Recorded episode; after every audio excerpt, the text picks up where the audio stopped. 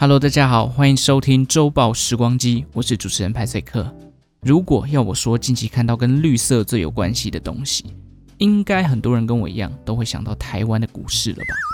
希望听众有在玩股票跟派翠克一样的人，可以承受得住这种连续下跌九天的痛苦。尽管礼拜四它虽然出现了一根红 K 棒，礼拜五又一根绿色，然后直接跌破礼拜四的低点，股票真的是怎么上去就怎么下来哦。年初的时候，你几乎买什么航运啊、纺织啊、钢铁啦，买什么都会涨。但现在你反而看到什么都在跌。我最近常常睡不好，而且有时候还会头痛，大概可能就是因为这个原因吧。周末的金曲奖大家有看吗？不知道大家心中的得奖者有没有获奖呢？我真的是被 Line Today 的广告洗脑洗到爆炸，到现在呢，我的脑海里面还会一直有广告词出现。因为我都是戴着耳机在听的哦，其实没有注意这个现场的画面。其实那些大奖之外，反而在这个公布入围的时候，我听到演奏类相关的专辑哦，对我来讲非常新鲜。纯音乐出来的时候，都会让我觉得，哎，应该要去找一下这些入围者的作品，来加入我的播放清单。下次工作啊，或者在写周报时光机的稿子的时候，可以当做背景音乐来刺激自己的灵感。有没有人跟派崔克一样，上班或是比较专注做一件事情的时候，很容易会疲劳啊，就是用脑过度等等的，后脑勺就开始有点胀胀、有点痛的感觉。那个人家都说什么是睡不好，还是睡眠不足、压力大？通常这种情况出现，我当天都会很早睡觉，因为这样睡才会好的比较快。不过这个周末，很奇怪，怎么睡我那个头痛的感觉还是隐隐的存在。后来怎么好的呢？我去买了一杯咖啡啊。因为我平常周末就很少在喝咖啡，除非上班，点了一杯大冰美，喝完之后就好了。不知道是不是得了咖啡成瘾症啊？但是咖啡因真的有帮助舒缓神经的效用。大家喜欢喝咖啡吗？如果今天残酷二选一，美酒、咖啡，你们会选什么呢？是我的话，我应该会选咖啡啦，保持清醒比较符合我的个性。我其实蛮害怕自己喝醉的，因为没有办法控制自己的状态的时候，可能会出糗啊等等的。但蛮多人喜欢喝酒的。但是不管你今天爱不爱喝酒，你一定都听过今天的主题“血腥玛丽”这个名字吧？没错，我们今天就是要来讲血腥玛丽。哎呦，蛮佩服我这样瞎聊还能聊回今天的主题的。血腥玛丽这个名字啊，它可以有三种不同的解释：它可以是调酒的名字，它可以是美国的都市传说，它也可以是欧洲历史上曾经的一位英国女王。派翠克今天就来分别介绍不同意思的血腥玛丽吧。首先，我们来聊聊拥有“血腥玛丽”称号的英国女王玛丽一世。要讲到她，我们必须先把时间推回到比上礼拜的罗阿诺克岛再稍微往前一点点的16世纪中期，地点也是在英国英格兰。玛丽一世是当时英国国王亨利八世跟西班牙王室亚拉冈的凯瑟琳所生的女儿。先来讲讲这对夫妻档好了。事实上，凯瑟琳原先的丈夫是亨利八世的哥哥亚瑟。当时欧洲因为皇室哦非常的复杂，各国会利用婚姻来作为政治的交涉手段，好比把自己的女儿嫁给对方的儿子啊，把对方的儿子拿来当做娶对方的女儿来当做这个呃盟友的关系，来巩固两国之间的友谊之类的。凯瑟琳跟亚瑟就是在这样子的政治利益下面结为夫妻的。但是啊，亚瑟早死，为了维系两国之间的友好，亨利七世也就是亚瑟的爸爸。他决定要挽留凯瑟琳，并把她再许配给自己的二儿子，也就是亨利八世。那个年代，皇室之间的婚姻关系想要解除，是必须经由教宗同意的。但凯瑟琳表示自己还没有跟亚瑟发生过性关系，所以不需要教宗的特许。不过，为了保障人民认同凯瑟琳转嫁给亚瑟的弟弟，最终呢，还是请这个教宗来做一个认同，就授权的概念啊。凯瑟琳在认同之后呢，终于成为了亨利八世的妻子。两个人结婚之后，凯瑟琳前后总共怀孕了六次，但很不幸的，六个小孩里面只保留了一个，其他五个全部夭折。而这个保留下来的就是后来的血腥玛丽。玛丽早年受到亨利八世的爱戴，不仅受到良好的教育，甚至拥有许多王室的特权。亨利八世呢，还给玛丽一些特权哦，来管理边陲地带。但尽管如此，亨利八世在心中一直有一个阴影，就是他对于没有男性继承人这个现况哦，感到非常不开心，甚至有点忧郁。也因为找不到男性继承的这个纠结点一直都存在，亨利八世想要再婚，甚至想要跟凯瑟琳离婚。但是，就像我前面刚刚讲的，教宗不同意的话，婚姻是没有办法解除的，因为婚姻在当时是非常神圣的一件事情。为此，后续引发了一连串的宗教改革，因为亨利八世真的太想要一个男生了。这边我就不展开太说明哦，不然这一集会直接变成亨利八世跟凯瑟琳的故事。简单讲一下，当时的教宗因为不想得罪凯瑟琳背后的西班牙王室，所以一直不表态同不同意结束亨利八世跟凯瑟琳的婚姻。加上英国当时的国会哦，其实十分尊重罗马教宗的决定，根本也不站在亨利八世这一边。这使得亨利八世呢，只好在期间一直提拔自己的亲信，希望有一天能够把这个状况给扭转。一五三三年的时候，在得不到教宗的合法授权之下，亨利八世私底下偷偷的跟皇室内的宫女安妮·博林结婚，并且随后就脱离了罗马教廷，成立新的英国国教。在亨利八世跟凯瑟琳决裂之后呢，玛丽她也失宠了。这段期间的玛丽有正值青春期，因为看到自己爸妈离婚啊，然后又被打压，身心俱疲的情况下，导致她的月经大乱、内分泌失调等等，甚至后来还因为身心俱疲得到了忧郁症，为后续的疾病埋下了隐忧。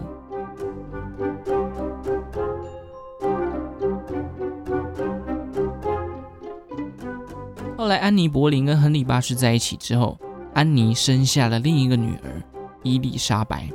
然而，因为亨利八世拒绝让玛丽探望凯瑟琳，这使得凯瑟琳脾气也很倔啊，她也不承认自己同父异母的妹妹伊丽莎白她的身份，这使得父女俩之间越来越深的矛盾，导致正式决裂。亨利八世收回了玛丽的权利，并且剥夺她已经拥有的财富，并且将她软禁起来。这期间，玛丽染上了重病，加上忧郁症的关系，这个状况已经让玛丽的身体非常的不好。安妮皇后甚至还是不让玛丽看病，一直到凯瑟琳去世了，玛丽都没有机会见到自己的母亲一面，整天郁郁寡欢。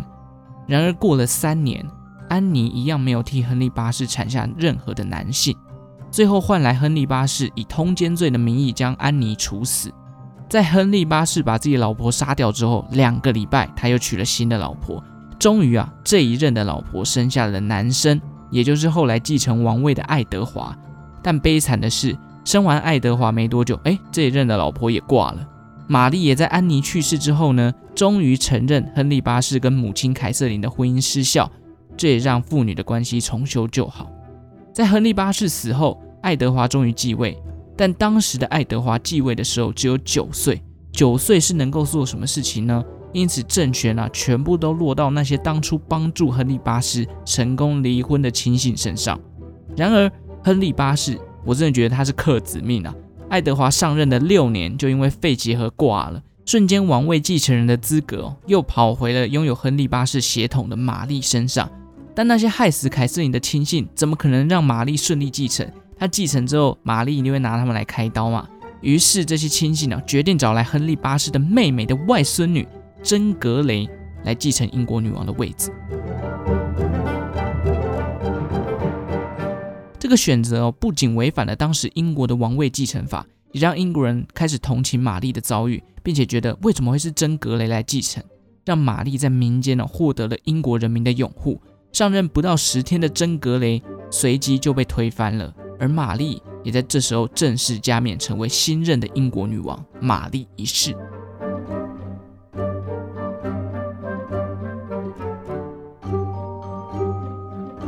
上任后的玛丽，为了铲除威胁她王位的势力，开始处决那些之前老爸的左右手，甚至连无端卷入纷争的真格雷也难逃一死。因为如果不除掉真格雷，随时都有可能被这些亲信抓到机会让他复辟。紧接着，因为新教的势力不断扩大，而玛丽本身属于天主教派系，所以她颁布了一个法令，将大约三百名的异教徒绑上柱子，用火活活烧死。这也成为了“血腥玛丽”这个称号的由来。事实上，玛丽的一生都活在亨利八世给她的心理压力之下。在她当上了女王之后，她便开始积极追求生孩子这件事情，让她自己能够拥有合格的继承人。因此，才上任没多久。她就跟西班牙的菲利普王子结婚，目的就是要生小孩。然而前面说过，青春期的玛丽因为身心俱疲，加上生病的关系，导致她的生育机能其实已经出现非常严重的问题，而且她的压力大到在过程当中出现了两次的假性怀孕，可见玛丽她是有多强大的意志，想要让自己有继承王位的后续的孩子，可以让身体出现两次这样的反应，这个脑袋里面应该基本上无时无刻都在想我要怀孕，我要怀孕，我要怀孕。最终，玛丽一世在一五五八年病逝。后人认为，造成玛丽的死因就是因为卵巢囊肿跟子宫颈癌。随后，伊丽莎白便继承了英国女王的位子，而玛丽的老公菲利普二世，则是在玛丽快要不行的时候呢，看见政治局面开始有点扭转了，他觉得应该要逐渐偏袒到未来的继承人，也就是玛丽的妹妹伊丽莎白身上。所以他在死后呢，菲利普反而就跟伊丽莎白在一起了。欧洲的皇室真的很乱啊，互相娶她的、娶她的、娶她的，这样搞不好这就是当初为什么孩子那么容易夭折的主要原因呢、好了，这就是第一个血腥玛丽的由来。至于另外两个又是什么呢？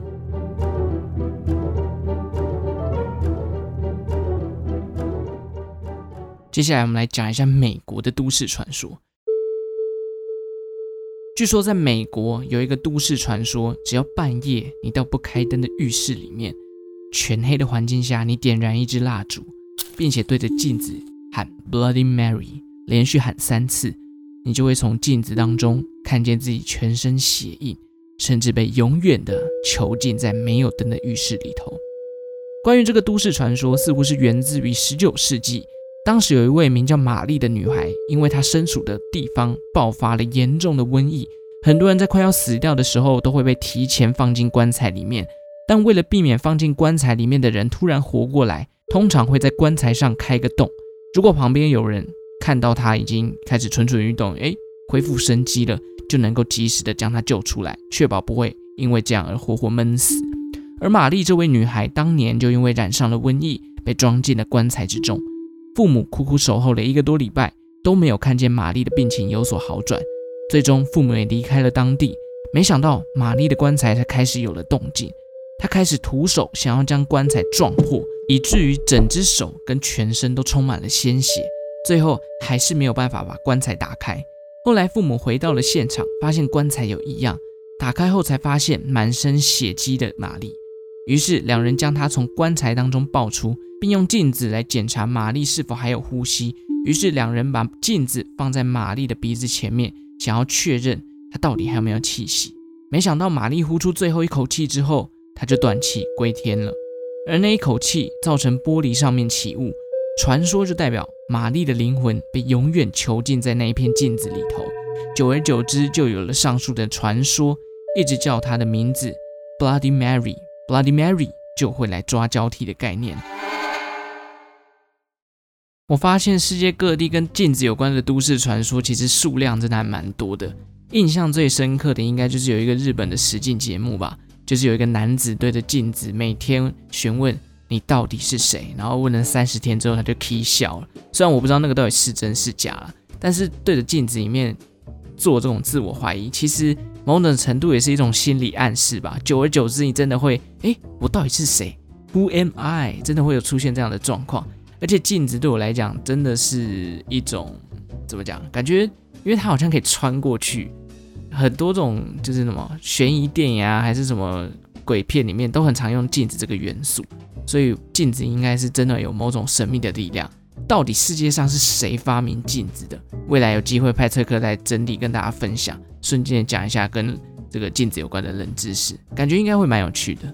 好了，最后一个当然就是最为人知的鸡尾酒血腥玛丽啦，Cocktail。我个人好像没有喝过鸡尾酒啦，因为我平时就没有很爱喝酒。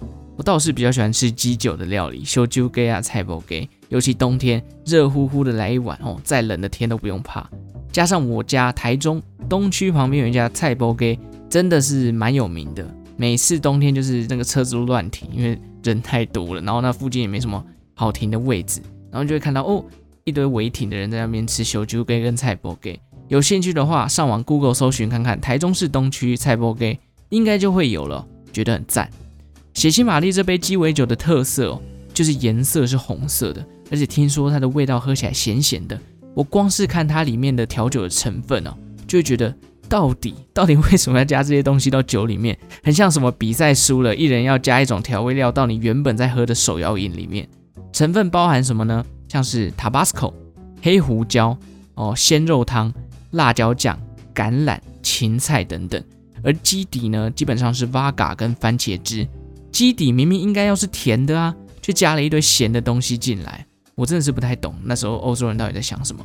据说发明血腥玛丽的人是一位当时在法国巴黎酒吧的调酒师，后来这杯酒被调酒师带到了美国纽约，而在当地爆红。但现在却有不少人认为血腥玛丽啊，它是全世界最难喝的一种调酒。废话，Tabasco 哎，据说当时哦，他们喝起来是咸的，而且光是番茄汁的基底，应该就让不少人拒绝了吧？派翠克自己身边就有很多人不喜欢吃番茄，也不喜欢番茄酱。那番茄相关的料理，他们也都是觉得不 OK。但听说啊，这个血腥玛丽因为有芹菜跟番茄的成分，可以有效帮助舒缓宿醉的不适感，很冲突哦。你喝调酒，但这杯调酒可以帮你解酒，这到底是什么样的逻辑？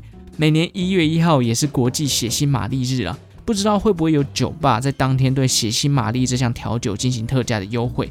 如果有机会，大家可以去酒吧看看。那如果你想要挑战看看血腥玛丽，就元旦的时候去喝喝看啦。总之，我个人是不太想喝这个酒啦，酒感觉喝咸的真的很奇怪。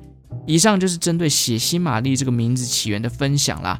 大部分的篇幅哦都在讲英国女王的故事哦，希望大家会喜欢，因为我觉得这个故事蛮有趣的，可以让大家认识一下这个欧洲皇室的辛酸血泪。